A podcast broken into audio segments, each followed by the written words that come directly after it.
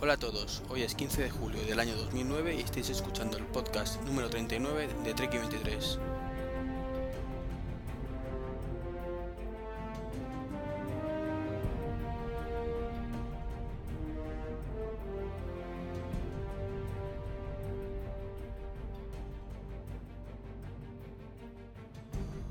Estamos. Pues aquí estamos una semana más, muy bien acompañado además personas, que, que en este podcast es raro que haya tanta gente. Y os paso el turno para que os vayáis presentando. Por ejemplo, Antonio, tú primero. Hola, ¿qué tal? Buenas noches. Bueno, pues yo soy Antonio y soy uno de los recientes podcasters que han aparecido en Apple Live, en el blog de Apple Live. Y bueno, eh, yo me, eh, vivo en Elche y nada, estoy como quien dice comenzando en esto del podcasting. Es un tema que, que me interesa bastante, pero tampoco, también tengo que reconocer que no tengo todavía demasiada experiencia y bueno, más que nada el tema este de entrar al podcasting es cuando empecé a colaborar con Alberto y con el resto de gente que hace que hace el blog de Apple Live pues pensamos en que era una buena idea de, de hacer también un podcast para complementar Ah. el tema Ahora, si te parece, no es una de las cosas que os iba a preguntar. lo, lo comentáis un poquito más en profundidad. Entre los dos un poquillo, porque está aquí también Alberto. Hola, buenas noches. Pues nada, pues yo con, como con Antonio, pues empecé con, con él y con Junior, que hoy no, no estar con nosotros, pero, pero nada, vamos a ver cómo sale y, y nada, un placer estar con vosotros. Bienvenidos a los dos. Y también tenemos a Osvaldo. Muy buenas, Osvaldo. Hola Iván, buenas noches. Y bueno, yo soy Osvaldo, miembro del, del GUM Galicia y colaborador habitual en, en otros dos podcasts, uh, uno de Apple que es Apelando y uno de Fórmula 1 que es Desde Boxes. Y bueno, gracias a Iván por, por la invitación. Gracias a, a vosotros por haberos prestado, además, que ha sido un poco improvisado todo. Y entiendo que estas cosas, si lo hubiera hecho con tiempo, mejor, ¿no? Eh, Vale. bueno, como he dicho antes, vamos a ver un poquillo que comentéis para, que la gente os conozca un poco más. Eh, Osvaldo, tú que, que esta vez vienes en solitario, ¿cómo empezaste un poquillo en esto del podcasting? Bueno, yo, yo con del podcasting em- empiezo básicamente por, por, por las compañías de, de los otros compañeros del, del GUN Galicia, ¿no? Y básicamente de la mano de Jorge, que, que él empezó haciendo su, su podcast de apelando básicamente solo y luego fue invitando a gente, gente del GUM a que lo fuese acompañando. Y básicamente así, eh, pues yo también empecé a formar parte del GUM, me, me invitó un día y me he convertido un poco en, en- colaborador habitual, ¿no? Y bueno, y lo de y lo de Desde Boxes pues fue una iniciativa twitteriana básicamente, donde un grupo de gente que nos seguíamos unos a otros en Twitter con una afición común que era lo de la Fórmula 1, pues decidimos decidimos reunirnos y yo creo que en cuestión de un par de días montamos todo y bueno, y comenzamos la, la aventura de Desde Boxes. Fue un, un aquí te pillo, aquí te mato, ¿no? Sí, básicamente. Pero bueno, y, y bueno, y en, en total en, est- en esto del podcasting llevaré, qué sé yo, siete, ocho meses, no más de eso, la verdad. Ay, no está nada mal. Y Antonio y, y, Berto, ¿cómo se os ocurrió a vosotros crear Apple Live? Pues bueno, eh, por mi parte, pues nada, fue que con un compañero de clase, ambos maqueros, pues teníamos ganas los dos de hacer un, un blog. Hacía mucho tiempo y mira, hasta que un día, pues venga, nos vamos a poner. El, bueno, es Tony Takishis, que le mando un saludo desde aquí. Eh, nada, pues nos pusimos en el blog, pero el problema es que pues a él pues como que no se animaba a hacer un podcast, no sé, como que aparte que es de aquí de Mallorca y yo creo que por el acento pues como que no le convence del todo. Entonces, pues yo me quedé con las ganas hasta que, pues mira, hasta que encontré a Antonio, que pues fue él ya de primeras que me lo dijo, yo súper contento. Y nada, pues empezamos hace no mucho y hasta ahora pues después de nuestros inconvenientes, nuestros más y, nos- y nuestros menos con los programas y tal, pues aquí estamos intentando aguantar. A ver, habéis tenido bastante exitazo, ¿no? Bueno, no está mal. No se espera. No, al menos no nos- yo al menos no me esperaba tanto. Que no es mucho, pero bueno. Que yo me conformo con eso. Muy No, contento. pero vamos. Yo la sensación que tengo ya fuera es que, o sea. Hola. Eso ha sido, eso ha sido de aquí de, de mi casa, que se oyen los coches de abajo. Diles que un poquito, por favor, que estamos grabando. ¿Sí, no? Pondré un letrero desde el balcón. Y Antonio, ¿tú qué cuentas? Bueno, pues... Eh, no, Que te he cortado antes, perdona, pero es que digo, es que mejor cortamos para el resto de presentaciones que si Sí, no. sí. Además me parece muy bien. No, vamos. Apple Life lo crean Alberto y, y Tony. Yo soy un colaborador muy reciente. Y bueno, la historia mía, básicamente que yo de esto no tenía mucha idea hasta que yo hice el switch a Mac. Y estamos hablando de diciembre de 2007. Entonces descubrí todo el tema este del podcast, y empecé a suscribirme a un montón de podcasts y a escuchar podcasts. Y yo trabajo a unos 80, 90 kilómetros de mi casa. Entonces para ir eh, voy escuchando podcasts, para volver voy escuchando podcasts. Y quieras que no, pues eh, te va picando un poco el gusanillo. Siempre y cuando es verdad que yo no, no tengo el handicap de que no soy, digamos, un conocedor eh, con demasiada importancia de, de, de lo que es el tema de la tecnología, puesto que no me dedico a la informática, no soy informático. Pero bueno, siempre me ha gustado mucho el tema de la tecnología y todo esto. Y bueno, pues siempre me gustó in- intentar esto del, del podcast, pero claro, siempre intentando medir un poquito lo que decimos para no meter ninguna burrada ni ninguna, porque tampoco soy un gran técnico en la materia. Pero bueno, yo creo que más o menos me estoy defendiendo y nada. Y Alberto en un momento dado, yo estaba suscrito ya al blog de Apple Live ya hacía mucho mucho tiempo, desde antes de contactar con Alberto. Y Alberto eh, una vez eh, pidió colaboración para, para, postear en el blog. Y pues yo me puse en contacto con él pues porque tenía ganas de, de tener una experiencia así. Le, le avisé que tampoco era yo técnico en la materia, ni mucho menos, pero que bueno, que dentro de mis humildes posibilidades me gustaría intentarlo. Y a partir de ahí, pues luego surgió la idea de complementar el blog con, con el podcast. Más o menos esa, ese es el tema. Yo no sé el resto que opinarán, pero creo que no tiene qué ir ligado que seas informático, no para tener conocimientos, es más una afición. Eso, justamente eso es lo que me pasa, que es una afición muy grande que tengo, ¿no? Desde siempre. Sí, y, y desde que y desde que pues eso desde que descubrí el mundo Apple y otra forma de entender la informática como es manejar un Mac después de haber sido pecero una burrada de años pues todo esto un poco nuevo pues pues a mí me atraía entonces pues por eso empecé a, a- a intentar postear algo en el blog para ayudarles no me prodigo mucho porque ya te digo que para escribir pues tienes que intentar escribir algo que tenga sustancia escribir por escribir no eso pero bueno uno hace lo que puede.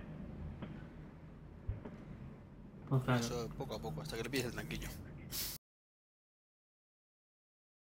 Miércoles, 7 y media de la tarde. Dos geeks charlan de camino al Mediamar. Tío, tío, ¿has visto el último móvil de HTC? Sí, tío, y me he puesto tan cachondo que he reventado mi Nokia contra el suelo. Si tuvieras un iPhone esas cosas no te pasarían.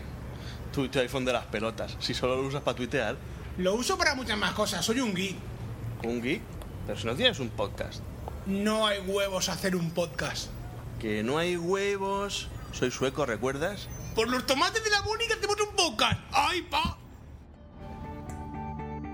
Demasiado geek hablando de leer un podcast. Puedes encontrarnos en iTunes buscando Demasiado Geek, En la web www.demasiadogeek.net en Twitter con el usuario Demasiado Geek y por mail contacto arroba demasiadogeek.net.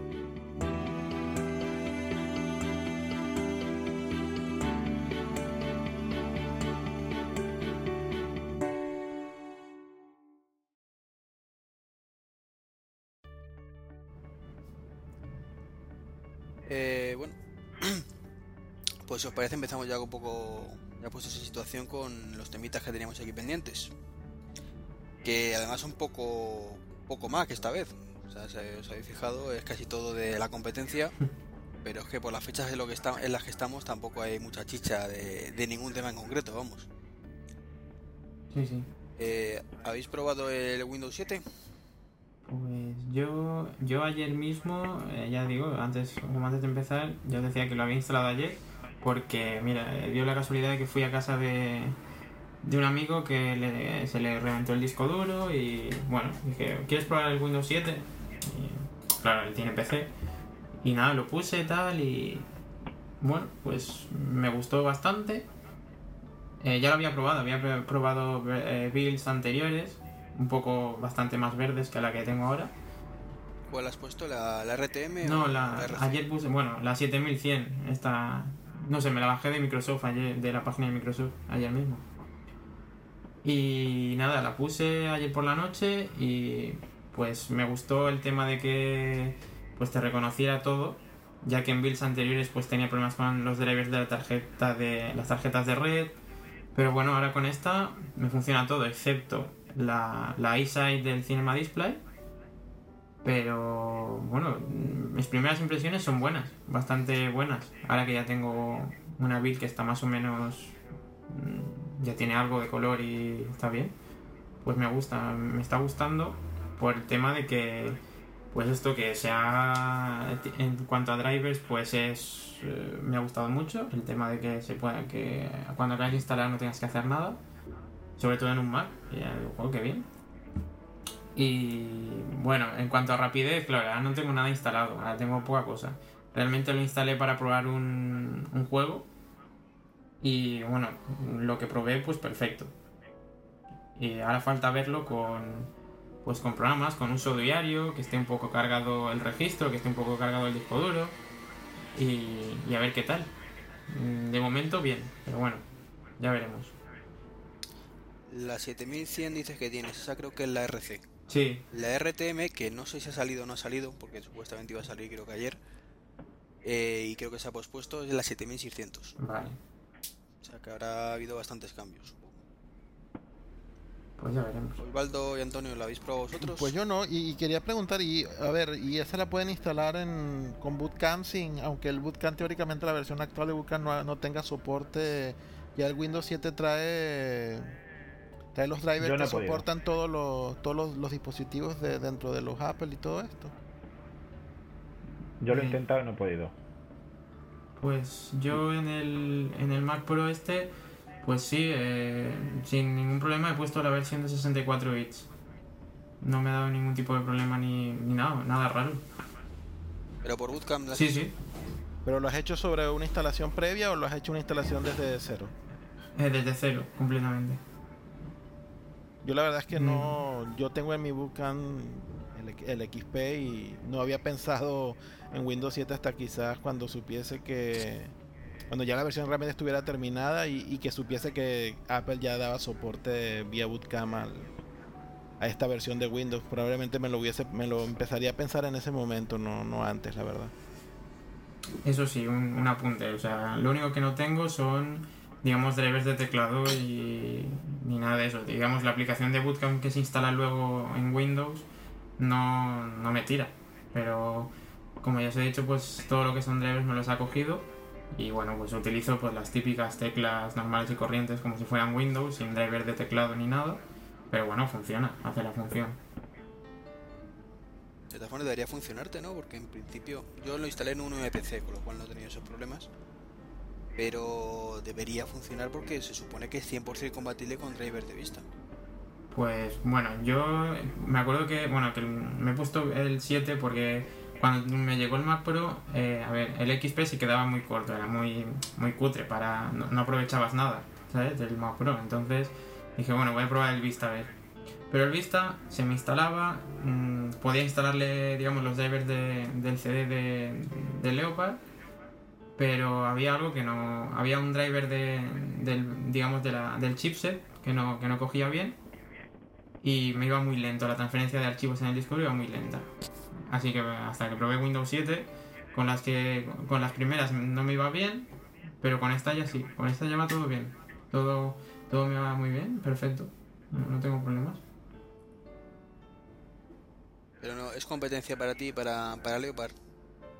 Hombre, yo para es que para, para mí no es competencia porque es también mi punto de vista. Yo es que he acabado tan, tan quemado porque dedicándome a esto, que veo Windows cada día y todos los problemas que me ha dado y todo lo que he tenido que resolver, pues acabas quemado de trabajar con ello y de que siempre pues te falla y que no siempre, pero acabas quemado.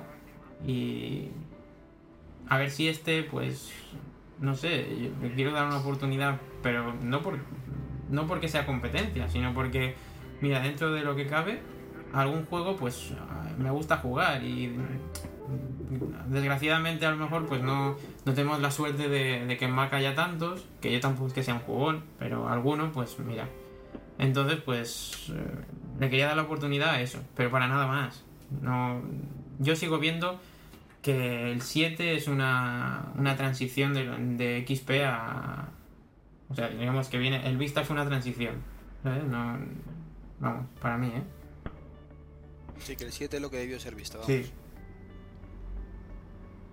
¿Y os parece que saque ahora, ya digo que no sé si ha salido ya o, o saldrá en los próximos días, una RTM que es como en el caso de Apple la, la Goldmaster esta, es decir, la versión definitiva, tres meses antes de que salga al mercado. Mientras que Apple va a sacar el Leopard, pues como quien dice, dos días antes de tenerlo cada uno en casita. No, me, me parece curiosa la estrategia de Microsoft, ¿no? O la ausencia de estrategia. Sí, la Hombre, yo, yo lo que puedo decir eh, que el Windows 7 lo llevo lo llevo probando aproximadamente una semana y pico o así y lo tengo instalado en, en una torre PC eh, que tenía por ahí medio retirada y sabe Alberto que me puse una tarde a repararla o hacer que funcionara más o menos y, y lo instalé. Es una torre, bueno, que tendrá dos años o así de antigüedad, pero bueno, tiene un Pentium D con 2 GB de RAM, 3,4 GHz, una gráfica Nvidia 8000 y pico, con 256, que bueno, que tiene hardware como para que tire, ¿no? El, el, sistema bien. Y hombre, yo Vista no lo he probado mucho porque lo tuve en su momento, pero pero como también coincidió en que yo me pasé a Mac. Pero yo, la verdad es que, hombre, hasta donde llega a mi entender, sí me parece que hay una diferencia bastante importante. A mí es la impresión que me da, que está bastante mejorado y sobre todo es un punto muy a su favor el tema de que yo lo instale y me lo reconozca todo, no tenga que preocuparme de ningún driver, de ninguna cosa. Eso ya eh, ya es un punto muy a, muy a su favor. Y bueno, eh, lo que pasa que yo en el en el en el Mac en el Mac no, no he conseguido hacerlo funcionar eh, bajo Bootcamp. A mí no me reconoce el disco. No me reconoce como un disco de Windows cuando va a instalarlo. Hablando de instalación desde, desde cero. Y Que no te lo reconoce. no sé si tenemos algún problemilla. No, el problema es que a veces que parece que, que no llega a tu sonido, pero si mientras tu parte esté grabando correctamente, como creo que te podemos enlazar luego bien, tampoco creo que haya mayor problema. Vamos, aquí yo grabando estoy. Entonces no, no hay problema. Bueno, pues eso. Termina, que- termina lo que estabas contando, sí. No, decía que, que, que para mí me parece que es bastante mejor que lo que la impresión que a mí me da, como un usuario así normal, eh, que es bastante mejorado. Y no me parece lo que decías de la competencia. A mí, evidentemente, después de, de ver lo que es Leopard y lo que es un Mac, no me parece competencia. Pero, pero lo que sí me parece es que lo que sí puede evitar es mucho switch, mucho switching. ¿eh? Que, que gente que esté un poco quemado de, de Windows le dé una oportunidad más. A mí eso sí me parece que sí puede suceder ¿eh? con, con el 7. Si funciona así de bien, o sea, a mí lo que me parece, habiendo visto Vista, primeramente, y lo que la fluidez con que va y... No sé, a mí, me da muy buena impresión y, y no me gusta hablar bien porque yo vengo a otro nivel que no es técnico como el de Alberto, pero vengo también muy quemado de los de los Windows y de todas las cosas estas. Entonces, como competencia no lo veo para, para que para quien cono- conozca bien que es un MacOS, pero pero que sí que puede evitar que alguno retrase el Switch o le dé una oportunidad más, sí. Sí. Sí, yo creo que te- yo comparto te quizás esa visión. Oye, yo, yo- De no. Sí, Sí, pero yo, yo le quería preguntar a Antonio que, bueno, su, su- su perspectiva también es interesante, ya que no viniendo de un mundo técnico y sé que, que has estado probando Snow Leopard. Tú cuando dices que, ve- que ves al Windows 7 mm, no lo ves como competencia, te refieres básicamente al Leopard, pero ¿y si lo comparas con Snow Leopard, ¿qué, ¿cómo lo ves? ¿Peor aún o, o Todavía igual? lo veo menos todavía lo veo menos competencia porque tú sabes además por Twitter que hemos hecho algún comentario que estamos probando cada build que sale de Snow Leopard y estamos y, es y yo que lo estoy probando en un MacBook blanquito, o sea, con un hardware ya de tiempo, de hace un año y pico, no, no un ordenador que no es muy potente que digamos, pero se nota una diferencia, yo noto una diferencia abismal eh, en rapidez, en, en la fluidez del sistema, el cómo arrancan los programas. eh, lo que decía Alberto en uno de los podcasts, eh, es decir, es que está pegando el icono, no ha pegado el bote todavía de, en el dock y es que está abierta la aplicación. Eh, ese tipo de cosas, ¿no? O sea, se, se nota mucha optimización eh, lo que es lo que es eso por dentro. Cambios visuales, pues sabemos que hay pocos. Los pocos que hay me parecen muy interesantes. El tema de la barra esa de desplazamiento para para cambiar eh, el tamaño de los iconos en el Finder y poder ver, previsualizar los archivos, los vídeos ahí mismo, el dock expose, eh, los, los, menús integrados estos que hay también ya en el dock. Las pocas cosas visuales también me parecen bastante interesantes, pero en sí lo que es, yo me refiero a fluidez, a rapidez de ejecución de, la- de las aplicaciones, a lo ligero que va el sistema, todavía es mucho mejor que Leopard, a mí es la impresión que me da, y por supuesto le pega mil vueltas a, a 7, pero a Windows 7, pero que no, que no, no, no me parece, me parece todavía menos competencia con, con Snow Leopard. ¿Y, y tú, Iván, no le has querido dar una oportunidad al- a los build estos de Snow Leopard que están rodando por, por la internet? Pues todavía no, la verdad es que Pues- tampoco he tenido mucho tiempo. O sea, llevo unas. Uy, ¿qué es eso? Joder, macho. Esto es la hostia. Un momento. El camión de la basura que ataca a Alberto. Cierra la ventana, Albert. ¿Mejor? es que, macho, esto... Es lo que pasa, es, es- es el directo. Eh, pues pues No, lo- Iván, yo te diría que, bueno, estarás ocupado y no tendrás mucho tiempo, pues yo te diría que le dieras una oportunidad eh, porque porque la cosa pinta pinta muy bien y en cada build ya, porque ya desde que yo desde que yo empecé a probarlo desde la, la- el build 380 que fue el que teóricamente dieron en la en la conferencia de desarrolladores y de ahí a hoy han, han sacado ya tres, tres revisiones adicionales de, de, de estos builds y por cada ed- edición adicional se nota se notan las mejoras ¿eh? y ya esta última Sí, que ayer- sacaron hace un par de días es sí, sí. Que, que yo la instalé hace un par de días y la he probado hoy un rato en la noche y ¿En dónde las instalaron? ¿En el portátil? no yo yo he, la he instalado yo he- eh, tengo un disco externo y lo, he lo tengo Ah. particionado como en 5 o 6 particiones y en una de esas lo, lo he instalado y la arranco por USB.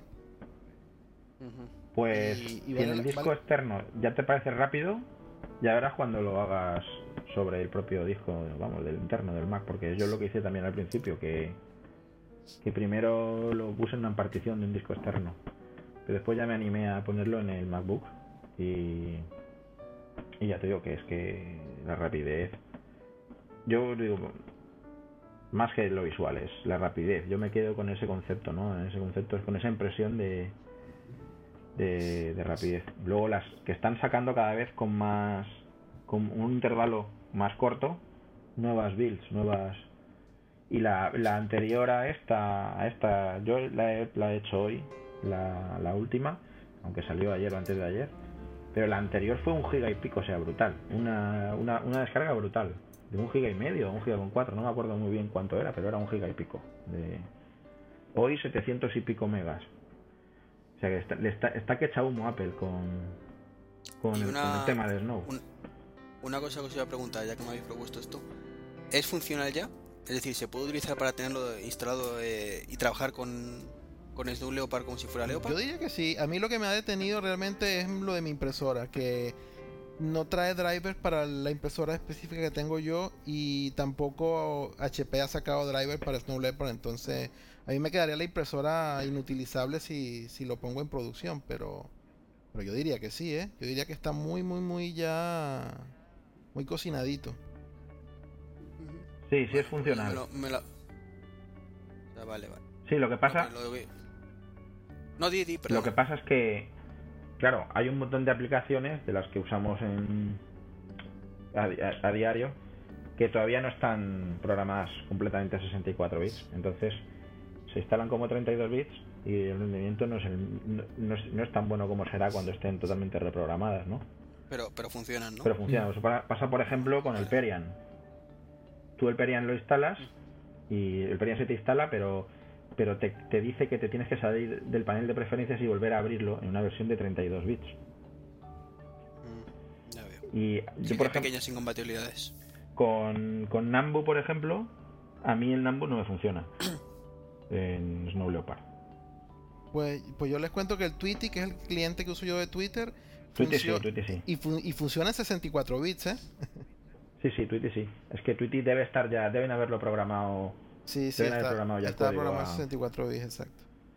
Y bueno, y, otra cosa que les quería comentar, que es que a pesar de todo esto que estamos hablando de, de lo rápido que es, aún el kernel sigue, sigue estando a 32 bits, ¿eh?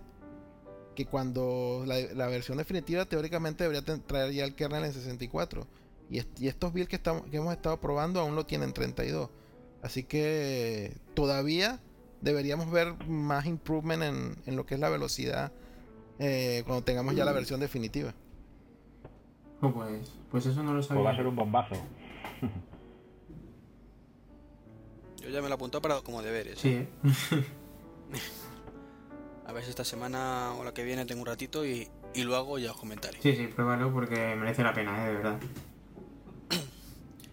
Si os parece, avanzamos un poquito, que joder, al final nos enrollamos con un tema. Eh, ¿qué os ha parecido? Bueno, para, para que no lo haya visto, hay, Microsoft ha lanzado un- una especie como de tráiler de una película que se llama Office 2010. Es pues lo que se dice un anuncio viral. Una cachondada para mi gusto de, para promocionar el nuevo Office y, y una sorpresa muy digna para, para la publicidad habitual de Microsoft, que suele ser bastante rancia. Lo habéis visto hace un ratito, me parece todo, ¿no? Sí. Sí, ¿Qué os ha pues a mí me ha parecido? parecido muy buena y os- comparado con tanto con aquellos comerciales con Seinfeld y, y Bill Gates que la verdad no tenían ni pie ni cabeza y, y con los de los compradores de, PC pues sí este e- e- este está más curradito este este comercial. Está vamos que es como un trailer de una peli normal de acción y muy cuidado muy buena fotografía gracioso. A mí me parece que está bastante bien divertido Sí. Es el retorno de Clippy además. Sí.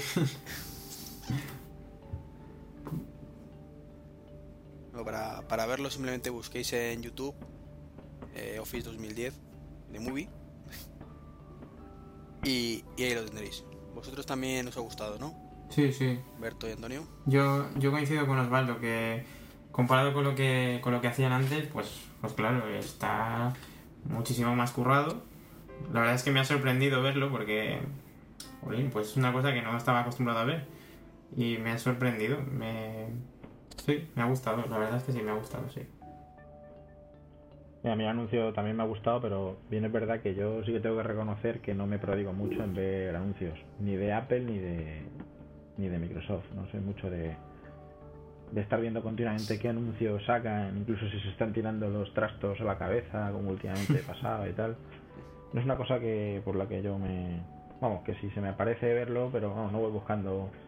Pero vamos, sí parece ahí en plan película, hombre, teniendo en cuenta o conociendo por haber escuchado más que por haber visto otros podcasts que lo han comentado, anuncios previos, como lo que ha dicho el Baldo de, de lo de Sinfield y Bill Gates y todo eso, pues evidentemente mejora muchísimo, evidentemente, la, eh, la percepción de, de lo que es la calidad del anuncio. Pero que vamos, los otros no tenían ni pie ni cabeza. claro. Este por lo menos tiene su tiene su interés, ¿no? Su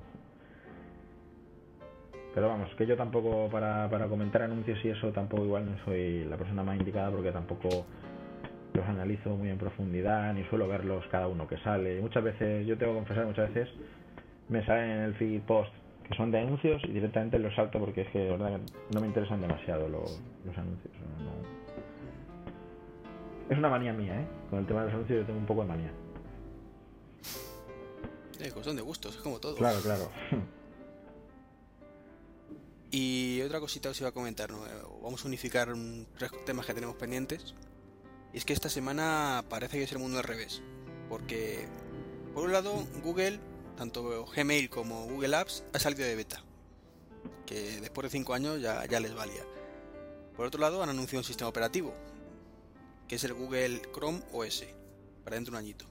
Y por otro, Microsoft después de que anunció Bing hace escasamente un mes, que es el equivalente a, a Google como buscador, pues han anunciado una versión online de, del Office para hacer la competencia a Google Docs. ¿Cómo lo veis? Pues yo todo Pues, lo que sea, que- yo, yo lo veo bien, todo lo que sea herramientas que, que puedan nutrirnos en, nuestra- en nuestras actividades del día a día, yo- pues yo lo veo bien. Yo se, se probarán, se comparará. Yo creo que cada, cada, cada individuo decidirá con cuál, cuál le viene mejor para sus tareas del día a día. Yo por lo pronto lo del, lo del Office online, pues he visto la noticia, todavía no, no, no lo he probado, pero sin duda lo probaré como en su momento también he probado Live Mesh y de hecho soy usuario de Live Mesh también. Y pues se probará y si es más intuitivo y mejor que, que Google Docs, pues, pues se usará. Yo, yo todo esto lo veo bien. Ha sido vertiginoso realmente todo lo que se ha acontecido en, los- en- en las, en las últimas dos semanas, pero... Pero a mí me parece que es, que es bien. A ver, para, para nosotros que estamos en esto todos los días y de una u otra manera utilizando este tipo de herramientas, yo creo que, que es bueno, ¿no? Sí, sí. Sin duda, sin duda. A mí también me parece bien. Eh, viene a, a fomentar ahí una competencia que mientras sea sana, pues hará que nadie se duerma en los laureles y que todos intenten mejorar el producto. Y si la mejora del producto va a redundar siempre en un beneficio para el usuario. O sea que bien, me parece bien. Pues, pues yo como, como siempre digo que, que soy un, un fan de, de Google. Eh, creo que es una empresa pues que muy innovadora, que se tira a muchos sitios y que encima pues no sé, para mí sale con su altura de casi todos. Pues yo cuando salga, bueno, de hecho creo que ya se puede probar, ¿no? Eh, o hay algún alguna versión de prueba o algo así, creo recordar que haber, haber visto. ¿De dónde? Del, del Chrome OS, No, del Chrome OS todavía ¿no? no.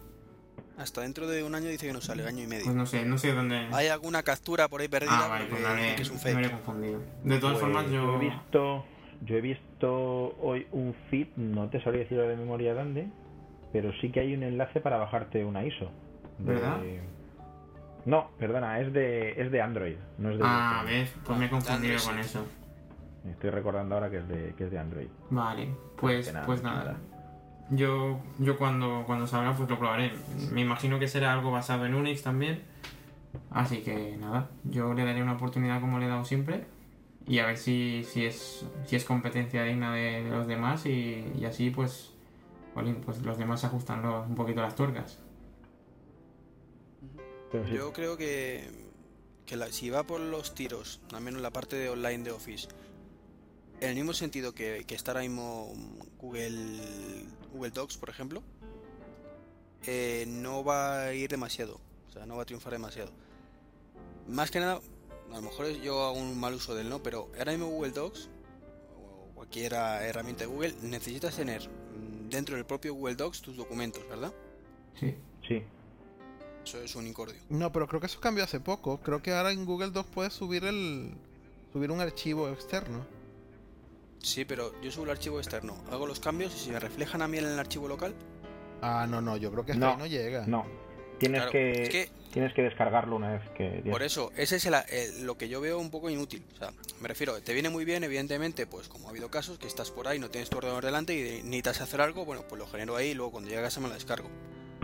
Pero donde yo sí veo muchísimo potencial en esta clase de aplicaciones es si lo, si lo combinamos, en el caso de Microsoft, con Microsoft Mesh o con Dropbox o, o herramientas similares. De forma que tú tienes en la nube tus documentos, tú te conectas allí, los puedes editar con estas herramientas y cuando llegas a tu casa Se sincroniza, claro. lo tienes sincronizado y tienes todo actualizado. Bueno, pero eso, eso, bueno, es- eso está interesante y bueno, y Microsoft tendría las herramientas porque tiene el mesh, tendría esto, sería una cuestión de que no sé si lo habrán implementado o, o siquiera si, si pensarán implementarlo, pero obviamente las herramientas las tienen y la implementación podría ser algo en el papel factible y estaría bastante interesante, sí. Sí, pero Sí, que, Lo tienes muy fácil además. pero que vamos, que ahora Google Docs lo tienes en. Los, los archivos los tienes en remoto. Entonces lo que tienes es una opción para download, para bajar el fichero.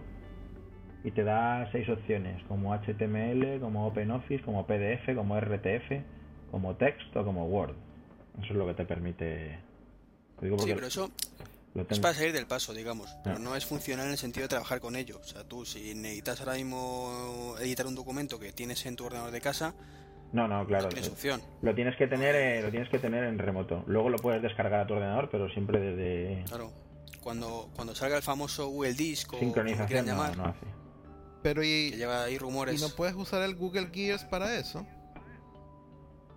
Yo aquí, yo aquí Pues, pregunto no como, porque yo, yo no uso Google Gears, ¿eh? pero sé, como, sé, yo- yo como, sé, como sé que existe, no sé si capaz que se puede usar también para que tuvieras una, una no sé, una copia de lo que tengas eh, en Google Docs subido, una copia offline en el disco y bueno, haría las, la- las veces de sincronización, pero no sé. Pues no lo sé. todo es ¿Cómo cuestión de-? Bueno, eh, ver, yo, lo, eh, yo lo tengo instalado, pero pero como casi nunca estoy offline, la verdad que no he probado. Es es cuestión de probar si funciona, si quitamos la, cone- la conexión y se ve, eso es quitar y ver si puedes Bueno. sin conexión. Pero no lo pruebes ahora, ¿eh? No, hombre, no me refiero ahora. Pero que no, la verdad es que no se me había ocurrido probarlo. No, no se me había ocurrido lo de Gears, no se me, no se me había ocurrido. Y la versión, bueno, lo poco que se conoce del Google OS, veis que va a triunfar, no va a triunfar, se supone que está basado en Linux y va a arrancarse muy rápido y va a estar basado todo en trabajo en nube. Pues yo no sé, yo tengo mis dudas. Yo no, no, no, no diría que es algo que no va a tener éxito, pero, pero yo creo que nosotros como, como espectadores tenemos también que ser un poco, mm, tener un poco los pies en la tierra y no creernos que va- vamos a que Google OS va a ser la panacea. Y ellos están enfocando a que va a ser un sistema solamente en principio orientado a, lo- a los netbooks. Entonces, pues yo creo que sería injusto compararlo en un principio con, con OS X o con un Windows, porque en principio no, no están enfocados hacia, hacia lo mismo, ¿no? Pero expectativas sí yo creo que hay que tener, pero yo creo que tampoco tenemos que volvernos locos y, y creer que se acabó el mundo de los sistemas operativos una vez que, que salga Chr- Chrome OS. Creo que sí, hay que ser un poquito, no sé, escéptico, pero Yo creo que puede ser como el Google Chrome, eh, que es un navegador que no está mal, muy limitado para ciertas cosas, pero que se ha dado una pequeña vuelta de tuerca en un par de cositas que al resto le han copiado. Sí, sí. Yo pienso. No ha reinventado la rueda, pero sí ha avanzado un poquito. A ver, yo, eh, yo opino que para esto que decía Osvaldo de que está enfocado a los netbooks, bueno, yo no, no todavía no me había informado lo suficiente, pero de hecho mientras lo estábamos mientras estaba escuchando, pues digo, pues si es si el método de trabajo es digamos online o muy online, pues eh, estaba pensando en los netbooks y digo, pues pues la verdad es que tiene muy buena pinta para, para eso. Creo que claro, es lo que dice Osvaldo, que no podemos comparar eh, este, el, el, Chrome, OS el Chrome OS con, con ningún otro sistema, porque no es el mismo tipo de, de sistema operativo, ni mucho menos. Pero que sí que puede ser un. Vamos, para, para netbooks, yo considero que, que si lo saben hacer y, y lo enfocan bien, puede estar muy, muy bien para, para este tipo de ordenadores. Y bueno, y, y lo otro que se, que se ha comentado mucho en internet con esto de Chrome OS es que lamentablemente el, a quien a quien puede realmente afectar la salida de este sistema operativo es, es a Linux y no no a, no a OS X o al mismo Windows, sino quien, re- quien realmente puede sufrir es, eh, es, es Linux. Quien puede, quien puede ver la poca cuota de mercado que, que pueda tener Linux, pues la puede ver disminuida por a raíz de a raíz de Chrome, ¿no? Entonces como que contraproducente en un, en un principio. Claro. Yo- Tampoco contraproducente, simplemente que, que Linux tiene la cuota que tiene, pero tampoco acaba de despegar y entonces tampoco le puedes estar dando oportunidades toda la vida. Y salen alternativas que jueguen en su mismo terreno y sean mejores. Claro. Yo lo que lo que veo lo que veo de esto es que si si el sistema operativo este Chrome OS si fundamentalmente lo que va a estar es orientado a la nube bueno yo a lo mejor- lo que voy a decir es una barbaridad pero bueno mi percepción es la siguiente tendremos que estar preparados en los países para que verdaderamente eh, tengamos unas velocidades y unas coberturas eh, inalámbricas mejor que lo que tenemos en la actualidad. Y a mí no me parece que de, de aquí a 2010 la cosa vaya a estar mucho mejor. Toda la razón. Eh, O sea, lo que quiero no sé si me estoy explicando. Sí. Eh, yo no sé cómo estará, por ejemplo, en Estados Unidos o en Canadá o en, en Norteamérica o qué, velocidades pueden tener a nivel móvil, o sea, qué, qué coberturas fuera de los, de los grandes cascos urbanos donde hay pocas antenas.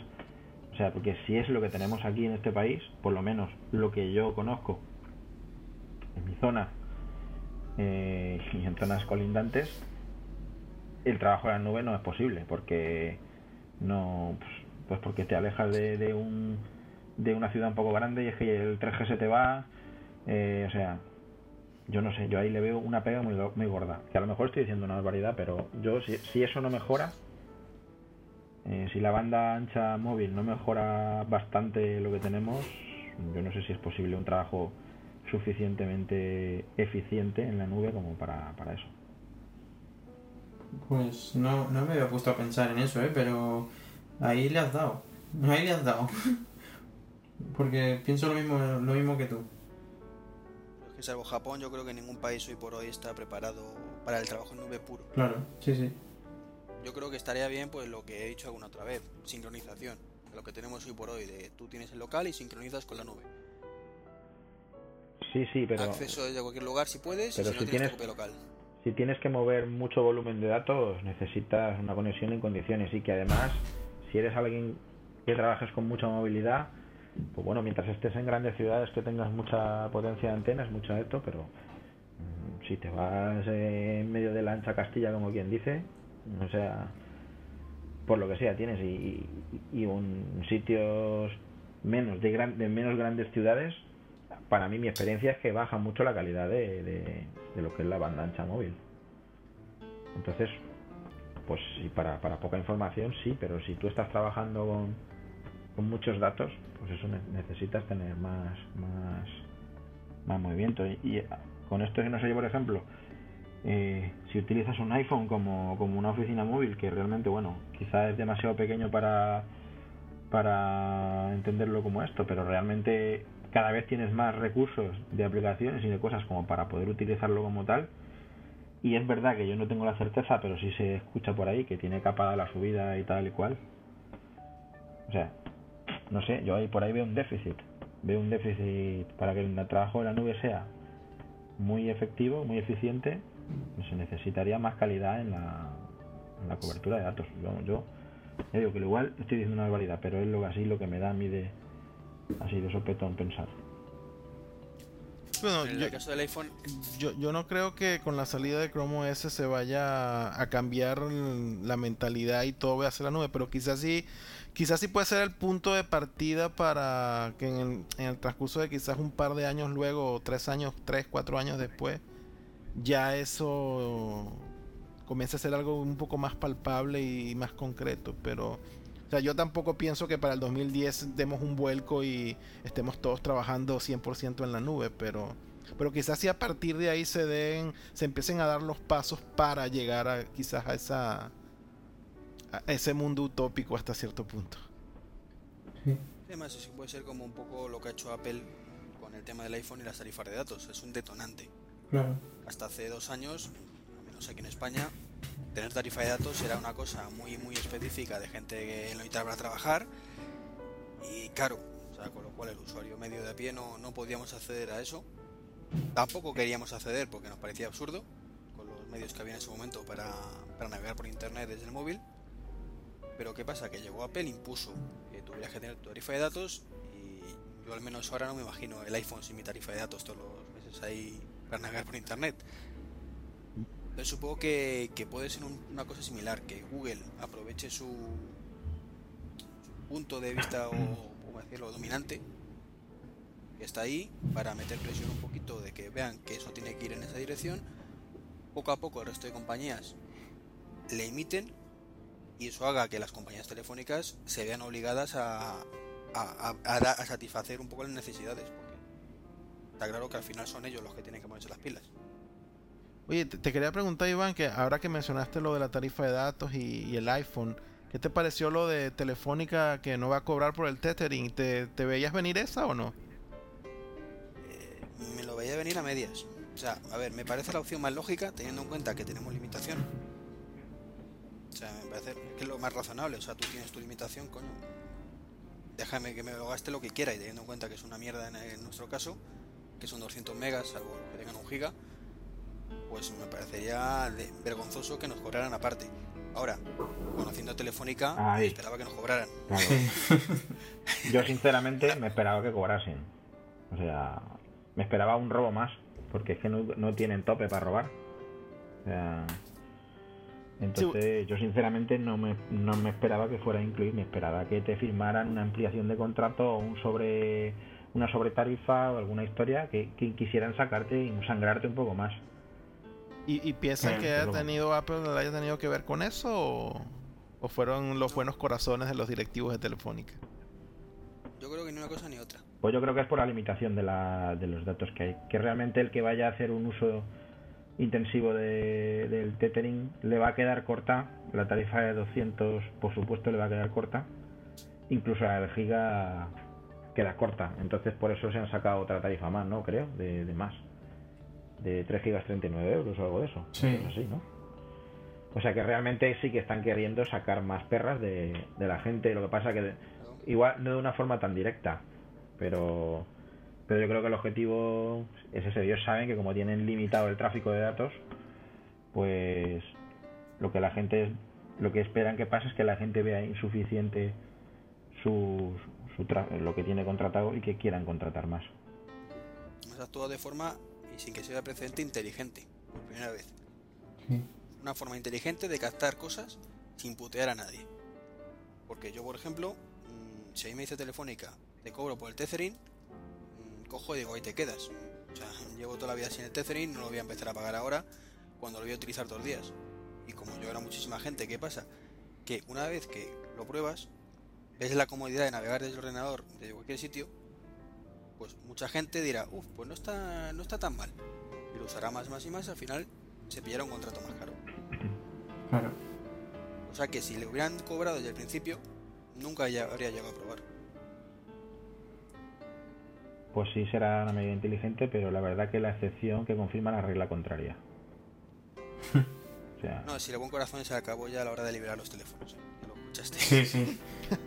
por, cier- por cierto, por cierto un inciso, ¿qué tal anda la inflamación de tus partes bajas?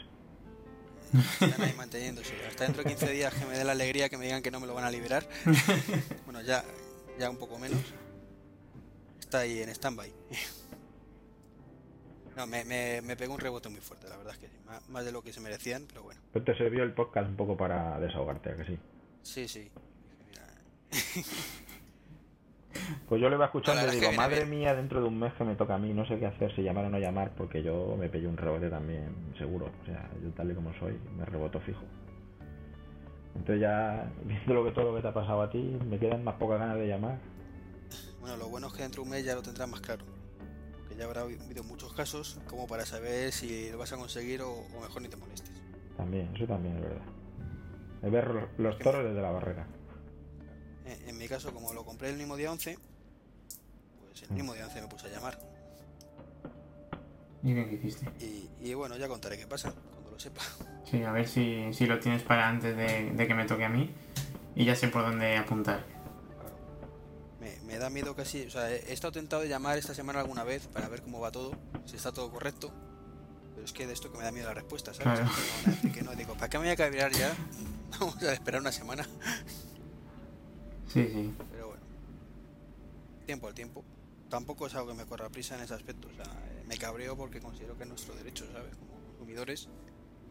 Porque no tengo intención de comprarme el 3GS ni nada, entre otras cosas, porque no me lo venden tampoco. Ya he leído por ahí un montón de gente que va con lo de los puntos y todo el rollo y les dicen que, que, ala, que, que se vayan a casa y que no. Pero bueno, ya, ya, ya te dejo, ya te dejo bien clara la chica esa que, que tus derechos estaban muy por debajo de sus intereses. El teléfono está ley- por encima de la ley y por encima de todo. Sí, sí. Por encima del bien y por encima del mal. Sí, sí. Eso es lo que hace, eso es lo que hace el monopolio, lamentablemente. No tengo serias dudas sobre que eso sea telefónica o que sea la inútil integral esta que me Yo desde luego si me quedaba alguna duda sobre volver a hacer un pacto de estos con el diablo, con esta gente, sobre más productos, ya definitivamente sí que tengo claro que de momento no voy a cambiar el iPhone, pero, pero cuando se cambie por el modelo actual o por el que salga en un futuro, desde luego va a ser con otra fórmula que no sea un Movistar, porque es que desde luego no tengo más ganas ni me quedan más ganas de, de, de seguir ¿Qué ligado. ¿Sacrifica la garantía? Pues la verdad es que ese es el gran hándicap, pero desde luego, Yo estaba convencido para este pillármelo en Italia. ¿tú estás seguro que pierde la garantía? Todo el mundo me ha dicho que sí. Yo pensaba que no, pero todo el mundo ha dicho que, que efectivamente que Apple no, no es que pierda la garantía. La garantía no es internacional. No, es local. O sea, tú en Italia tienes garantía. Tú se lo mandas a Italia y Apple Italia te lo repara. Pero Apple España te dice que no. Pues no sé si sale a cuenta. Lo mismo sale a cuenta. Mandarlo a Italia. No sé yo. Con tal de no pasar por esta gentuza. Ya. Pero no sé, yo tengo esperanzas de que el próximo modelo salga libre ya. Ya que acaba, en teoría, Apple con, el, con AT&T. Se le acaba el contrato el año que viene. Pues ojalá aciertes, porque yo no tengo ninguna esperanza de ello. Sería una gran alegría. Yo creo que también interesará a Apple, si os dais cuenta, eh, en el caso de Estados Unidos y en el resto en general también, eh, todo el que quiera un iPhone y lo vaya a pillar por Movistar, mm, es raro que no lo haya pillado ya de aquí al año que viene.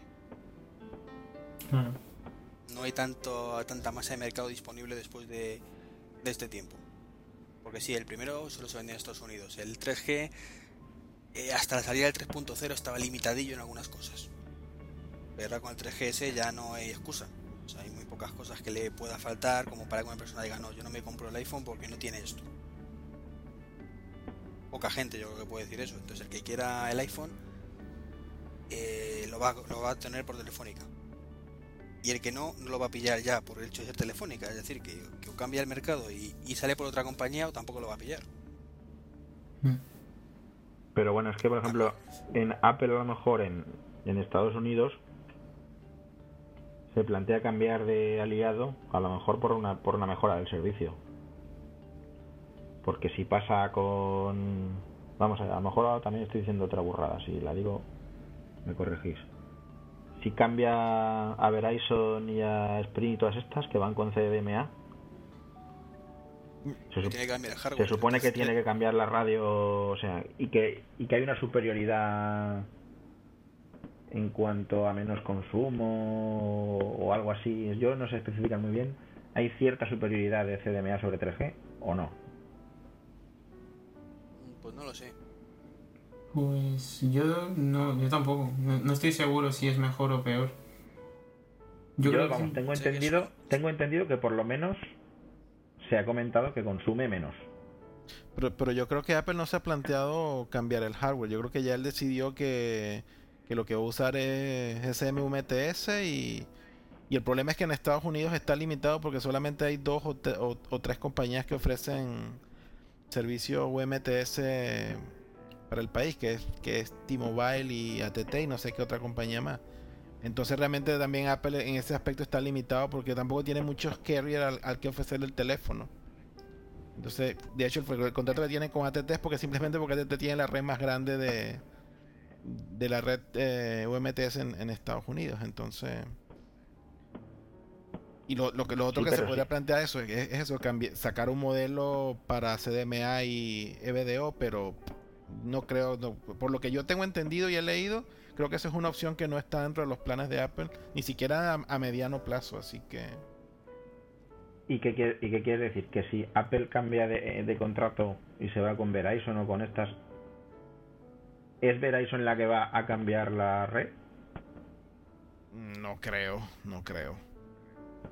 Pues entonces tendrá que cambiar Apple la radio en el teléfono para que funcione con esa tecnología. Eh, pero yo creo que, que en todo caso ampliarán. Sacarán un tercer modelo, un segundo modelo que sea compatible con esa tecnología para llegar a más gente. Pero no, no es sustituir, sino ampliar.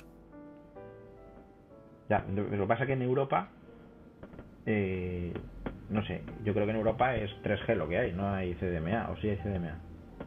No, no, no, en Europa no. es 3G. No, yo Pues entonces, entonces, es que entonces la conclusión a la que yo llego es que Apple no va a cambiar de aliado en Europa por, porque no, no va a poder tampoco ampliar el número de clientes por cuestión de la red que se use. Mm, No, pero tú, si en el momento que lo venda libre, significa que cualquier persona que tenga un. De cualquier compañía de Europa va a poder comprarlo. Cosa que ahora no ocurre. Sí, sí, bueno, pero realmente las condiciones de lo que es la, la red no cambian y a lo mejor eh, si Apple hubiera considerado que eso era beneficioso de, de, de- de salida, lo habría hecho de salida. Si no lo ha hecho de salida es porque le resultará beneficioso hacerlo de la forma que lo hace. No, y, y que tenía necesitaba que tuviera un- una compañía que le ayudara en el lanzamiento inicial. Date cuenta que el iPhone, si la tarifa de datos no, no es nada, Mm. es un terminal más. Entonces necesitaba alguien que impusiera esa tarifa de datos. No, el, el iPhone sin una tarifa de datos es, es un camino directo a la ruina económica. O sea, yo que se necesitas una compañía que te apoye en eso, o sea, no puedes sacarlo por tu cuenta. Pero ahora una vez ya que, que se ha impuesto que todo el mundo tiene tarifa de datos o todas las compañías lo ofrecen, ya se puede dar el paso y decir, mira, lo vendo libre, igual que lo venden en Italia, y que la gente sepa que tiene que cogerse una tarifa de datos. Pero eh, tienen, ¿ustedes saben exactamente la, la tarifa de exclusividad con, con, con Movistar aquí en España está firmada hasta qué fecha? ¿2010? Creo que da dos años. Ah. Sí, bueno, a menos que luego, porque la otra movi- la, la otra jugada puede ser que Movistar ponga dinero sobre la mesa y diga, amplíame el- la exclusividad y porque te por cada teléfono que venda, pues te quedarás un royalty de tanto o qué sé yo. Y se, re- se renueve y, y ese es dinero para, la- para Apple, entrante y sonante y fresco, sin hacer nada. Pero va a vender mucho menos teléfonos. Sí, bueno, por eso te digo, eso no sé al final qué, qué jugada harán, pero bueno, ese- pues, esa puede ser otra posibilidad. Ya Apple verá qué le conviene o qué, o, o qué no, pero...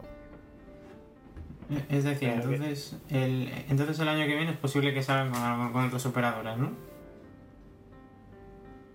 No sé si varias o, o libre.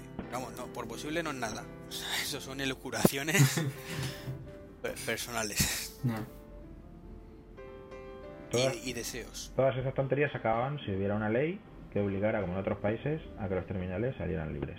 Pero bueno, y si, si, si, y si replicamos est- e, esto que estamos ahora lucubrando, ¿no ha pasado en otros países donde haya salido el, el iPhone antes que en España y ya el periodo de dos años se haya cumplido, por ejemplo? ¿No hay otro país donde podamos replicar una situación que similar y ver más o menos por dónde podrían ir los tiros acá? Mm, Creo que no. Yo creo que no, porque en Estados Unidos se cumplen los dos años del primer iPhone y sigue con ATT, o sea que siguen en la misma tesitura. Pues a lo mejor aquí seguirán, seguiremos con Telefónica por los siglos de los siglos. Pues eso es lo que yo estoy diciendo, si es que es a lo que vamos.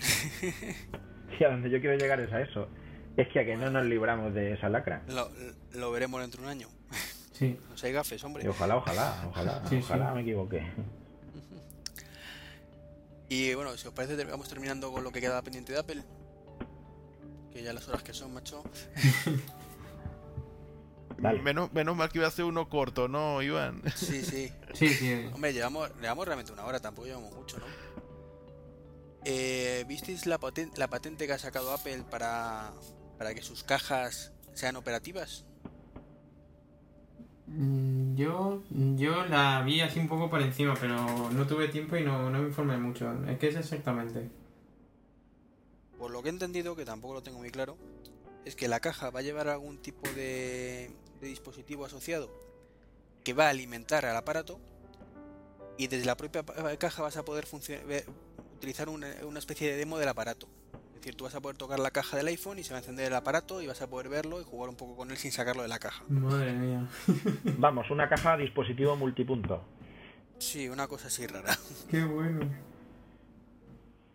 Me, Es lo, que entendí yo. me lo creo, me Y lo que creo. van a poder actualizar todos los dispositivos directamente sin sacarlos de la caja. Es decir, De Apple me lo creo. inalámbrica, pues lo típico, hay una versión nueva del iPhone, del iPhone OS, pues la 3.1, que ahora comentaremos, que a lo mejor sale prontito, y automáticamente se actualizan todos los dispositivos con la nueva versión, sin necesidad de estar abriendo las cajas, sacándolas y presentándolas de nuevo. Pues muy bueno. Si fuera así. Eso es lo que yo he entendido. Sí, sí. Tiene buena pinta además. O sea. A ver, que es una patente, que esto de. De aquí a que se pudiera poner en marcha, pues a saber. Pero. Desde luego, eso sería una. Una pasada, ¿no? Que lo pudieran hacer. Hombre, según para quién, a lo mejor también sería una putadilla. Porque tú imagínate ahora con el tema de, del jailbreak y todo esto. que ya te venga el iPhone actualizado. No sé. Creo que tiene que ver. No, me refiero que, por ejemplo, yo que sé, imagínate que, que la 3.0 se puede liberar, pero que la 3.1 ya no porque te sube la baseband. Pues imagínate que lo... Pues eso, que sale, pero todo el mundo que tiene la 3.0 lo, lo ha podido liberar. Venga, vamos a comprarlo. ¿Petará con la 3.0? No, no está, ya lo han actualizado. Pero eso en teoría te va a ocurrir ahora también. O sea, teóricamente, en el momento que sea una nueva versión, Apple no te va a vender ningún dispositivo con la versión No, antigua. hombre, claro, pero por ejemplo, los que estén en, en stock en tiendas, Eh, los que en- los que estén en el corte inglés, por ejemplo, sí, todavía tendrán que te lo venderán. Pero si si hubiera aquí un Apple Store, los que te venden de las Apple Store creo que se actualizan ellos directamente. vale, vale. Hoy por hoy te lo actualizan ya. O sea, en el momento que sale una versión nueva, quitan todo el stock, lo meten en la trastienda, te lo actualizan y te lo vuelven a sacar. Vale. Creo que funcionan así, ¿eh? Un poco, eh, es por lo que tengo entendido que, que he escuchado. vale. Pues yo la verdad ¿Qué que no, cree? que no veo no veo ahí en el corte inglés los ordenadores, los MacBooks metidos en cajitas que se actualice el Snow Leopard ahí a cada a cada versión que sube y es- no, no, lo, no lo acabo de ver. A ver, yo creo que como patente está muy bien, Claro. pero que no. Pero como factible, Claro, no, me refiero. eh, eso cuesta un dinero. O sea, te- seguro que cuesta mucho más barato una caja de plástico cutre como es ahora. La del iPod, yo que sé, el iPod Nano, por ejemplo, que es un trozo de plástico transparente de, de PVC, ¿no? O PVC no es, ¿cómo se llama? No me sale el nombre. Metacrilato. De metaclato, perdón. Gracias. Seguro que eso es mil veces más barato que meterle ahí una fuente que te actualice y te permite manejar los menús y todo el rollo. Y la única ventaja que trae eso es que puedes toquetearlo y, y sí, puedes mirarlo y si no te gusta devolverlo sin abrirlo. Mm, yo, Es la única ventaja que veo realmente para el usuario, pero o más más que para el usuario, para la compañía. yo, yo creo que, que una patente demasiado futurista para, al menos para España. Ahí va a todas partes. Lo que está claro que la forma más barata sigue siendo coger el dispositivo, meterlo a la trastienda, actualizarlo y, y sacarlo actualizado. Pero claro, Por, esa es la forma más rentable, pero no es la forma más Apple. Mm. Bueno, el tiempo lo verá. ¿Habéis visto que salió una nueva versión de iTunes? Sí. Sí, ya está bajada. Bajada en, en Snow Leopard y en Leopard, en ambos. Esto huele a, a que la próxima semana, lunes o martes, tenemos el OS 3.1 seguramente, ¿no creéis?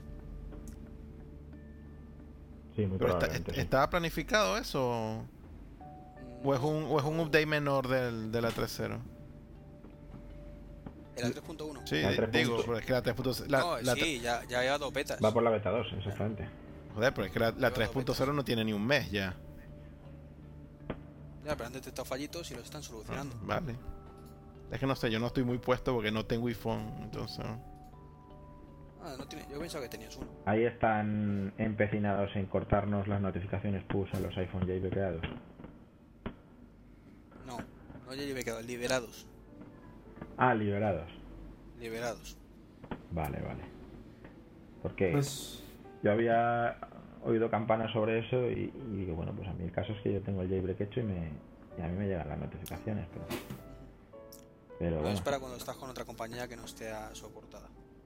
Pues o sea, viendo la, la, la actualización esta de iTunes, no sé si os habéis fijado en la, en la descripción que da, que dice que soluciona algunos problemas importantes como un problema de verificación de dispositivos de Apple. Esto he visto en, en- por ahí que es el tema de, de la sincronización del Palm Pre. Sí, sí, bueno, es- eso ya está confirmado que la rompe, ¿eh? Ya, el- ya el pre no puede, no puede hacer la sincronización con el iTunes. claro, ya está, ya, ya está, ya está confirmado desde Estados Unidos de que, de que, de que la rompieron, rompieron la sincronización con el pre. Vale. Me hace gracia lo de problema importante. Problema para ellos. Al usuario pero- le da igual. Lo que hay que tener mucho morro también, lo que han hecho los de Palm. O sea, es, normal, es normal que les corten las alas. No, es que... Yo creo que deberían permitir, Apple debería permitir en general que cualquier dispositivo se sincronice. Sí, yo, yo también opino lo mismo, ¿eh? Yo también opino lo mismo. Pero que es les que pidan la- permiso para soportarlo. No que les pidan permiso a Apple para soportar ese dispositivo. No, pero es que el Claro, problema claro, es que Apple no no, que lo da hagan. permiso a nadie. Es que el problema no es que Ya, pidan pero, el permiso, es que no, es que no, lo, Ya, pero- no lo dan. Igual tan mal está hecho que Apple no transija con, ni- con ninguno como que esos otros eh, se inventen ahí simulaciones y cosas para hacer ver a iTunes que lo que se está conectando es un iPod cuando es un Palpre. Entonces igual de mal está a lo mejor una cosa que otra, pero son empresas privadas que defienden sus intereses, eso es así. Verdad, daros cuenta que en caso de Windows no, pero en el caso de Apple, estamos, está- o sea, los Mac estamos en una situación que puede rozar el monopolismo. Sí. Porque todos los Mac te viene con iTunes instalado. Ah, pero es que desde, desde el, desde el punto de vista de la filosofía, de lo que ha- de lo que Mac siempre ha representado, que es un sistema hermético, un sistema cerrado, una integración de hardware con software, siempre la idea de ellos yo creo que ha sido el de poco abrirse, el de poca apertura y por lo tanto, si tú te sometes entre comillas a, utilizar ese tipo de marca, a utilizar ese tipo de productos, sabes que estás más o menos restringido a cierto monopolio. Entonces yo creo Sí, que pero, pero es que el, el problema o la duda surge es cuando tú compras cosas en el, en, en el, en el en el iTunes Store, porque tú dices, ok, yo compro yo compro la música y yo tengo el derecho Ya, a la música claro. que he comprado a, a escucharla en el dispositivo que se me antoje. eso yo creo sí, que el, el problema sí viene viene por ahí, más que todo. En teoría puedes, la puedes sacar del iTunes y guardarla como quieras, ya que ahora viene sin DRM por fin. Sí. Pero es poner trampas al usuario que no deberían estar ahí. Es que en ese aspecto Apple no, no, no me gusta cómo actúa. Es como si ahora mismo Microsoft eh, hubiera dicho que, que no, que para acceder a, al Exchange pues tendría, tienes que estar por huevos con un Windows. Con lo cual hubieran jodido el chiringuito del iPhone y ahora del Snow Leopard. Sí. Sí, visto Y así, a Apple sí. no le habría gustado seguramente. No. Yo creo que ahí hay que ser un poquito más de mentalidad abierta y darte cuenta que... Un poquito que si más permisivos. poder- claro, tienes que el poder para lo bueno y para lo malo. No puedes estar aquí...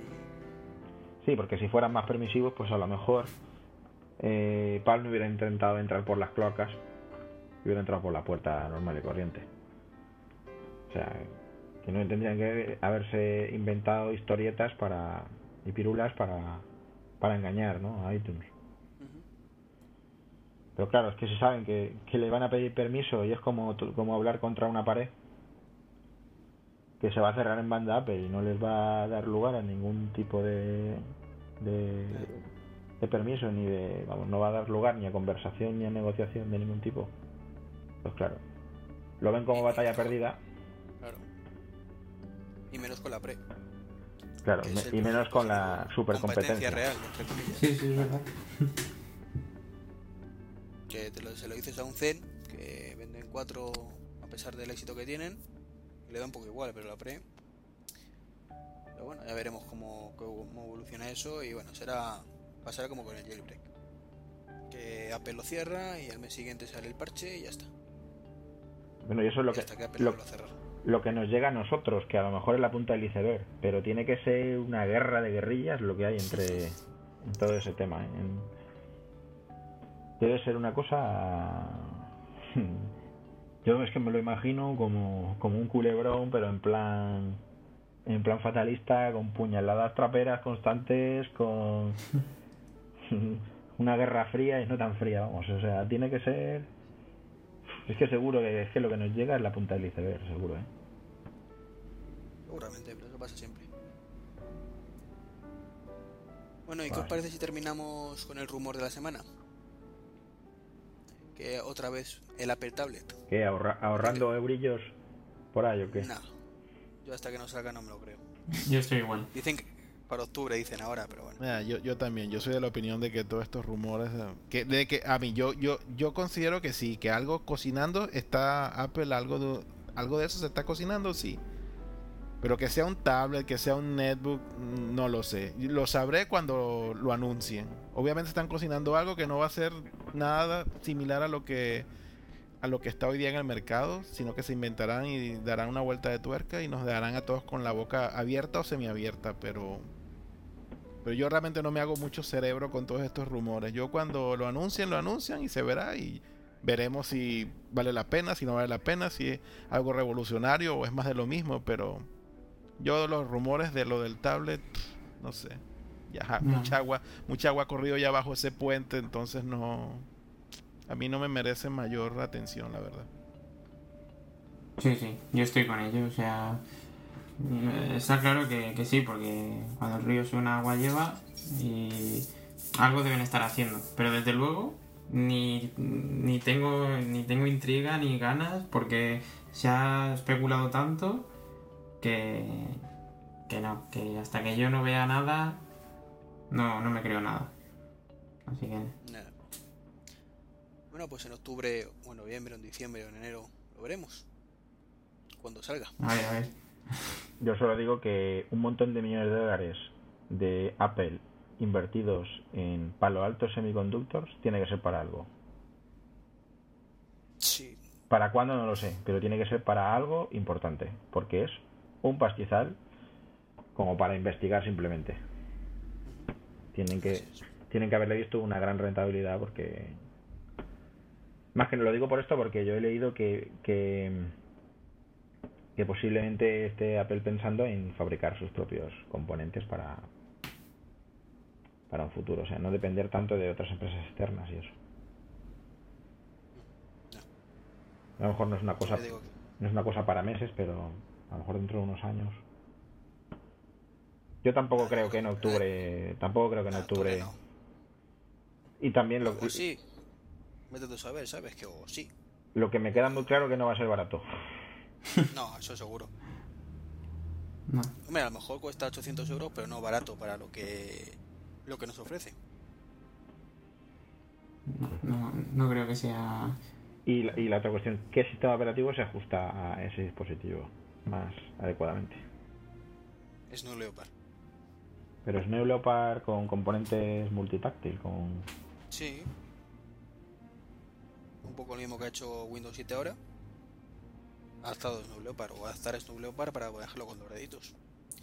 O Pues yo- quizás el kernel de Snow Leopard con algún layer adicional multitouch o algo. Se, Sí. pero probablemente el corazón sí sea todo lo que están trabajando de optimización y esto con, con el Snow Leopard probablemente. Yo ahí concuerdo un poco con Iván.